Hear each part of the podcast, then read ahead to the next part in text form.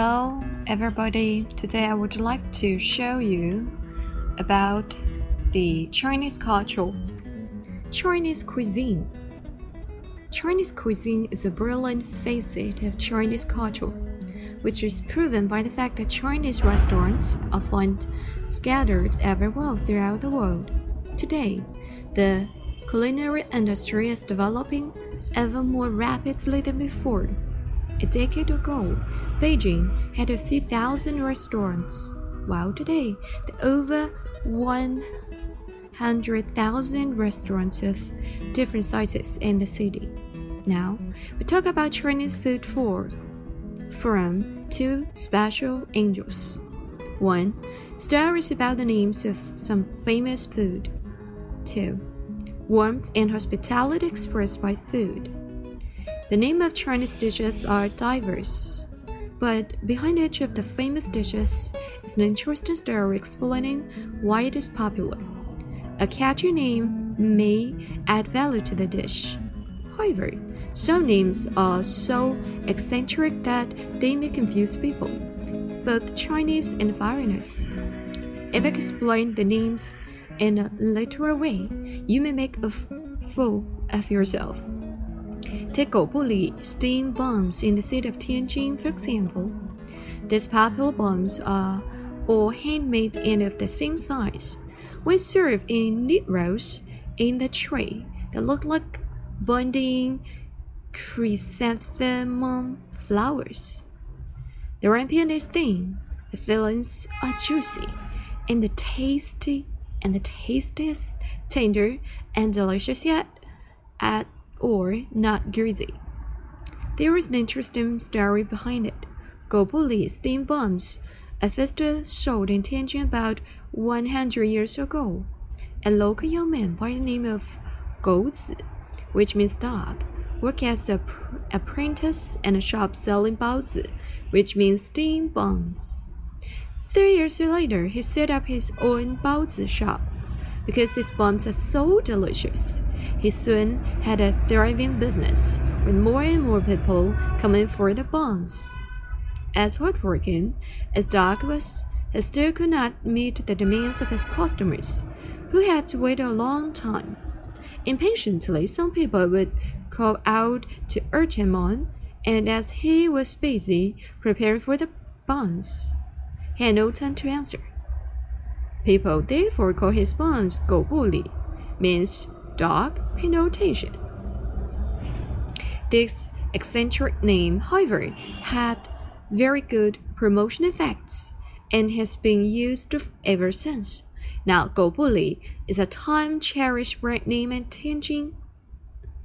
In Zhejiang cuisine, there is a well accepted dish called Dongpo meat.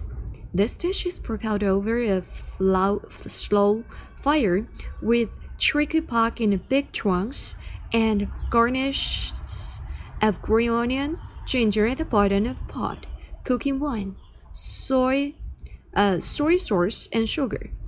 The fish dish, the finished dish, is bright in color and tender and juicy in taste, yet without any feel of greasiness.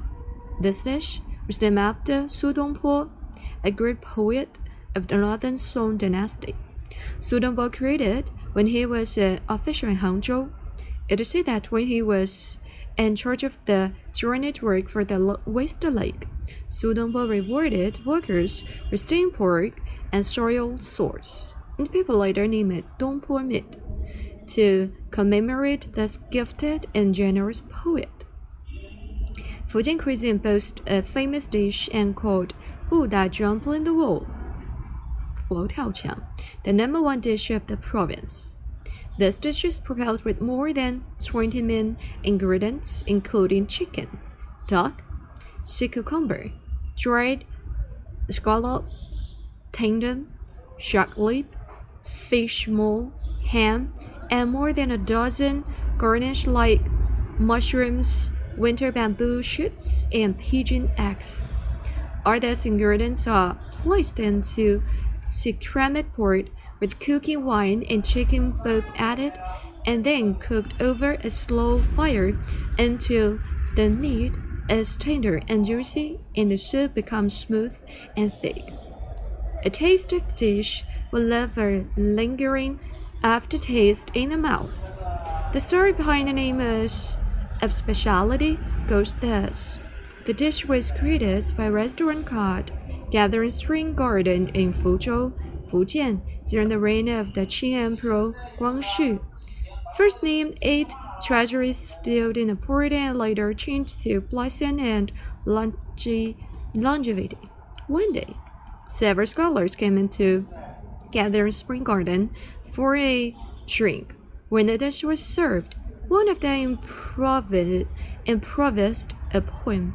Fragrance sprays to the neighborhood once the lead lifts one weave, and the Buddha jumps the wall, abandoning the Zen prescript, hence the name of the dish. 2. Warmth and hospitality expressed by the food. In the West, a separate meal for each person has been the practice since ancient times. Even at a banquet, people take what they like for themselves rather than sharing dishes.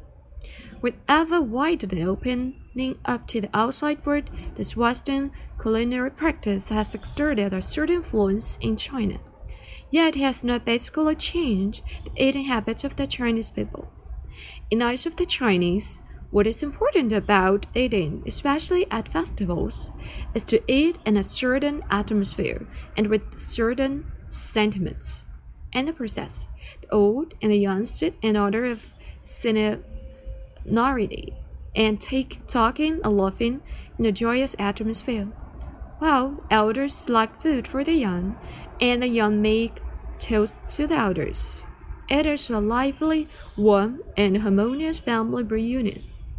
A host or hostess in China would apportion the dishes to treat guests.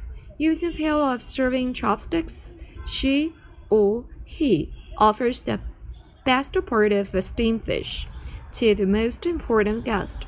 Such customs arranging dishes are still popular among elder Chinese as a way of expressing respect, concern, and hospitality. Such culinary customs had a certain influence in the character of Chinese people. In a sense, it has strengthened the collectivity spirit, uh, spirit of the nation.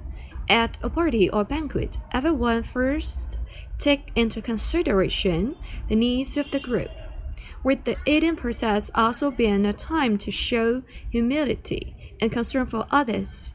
This is different from Western eating habits, which pay more attention to individual needs. In China, people are particularly concerned with what foods to eat during festivals. At different festivals, people have different food. For example, on the eve of the Spring Festival, people in the north choose to have jiaozi, meat, and vegetable dumplings. At family's reunion, bidding farewell to the old and welcome the young New Year.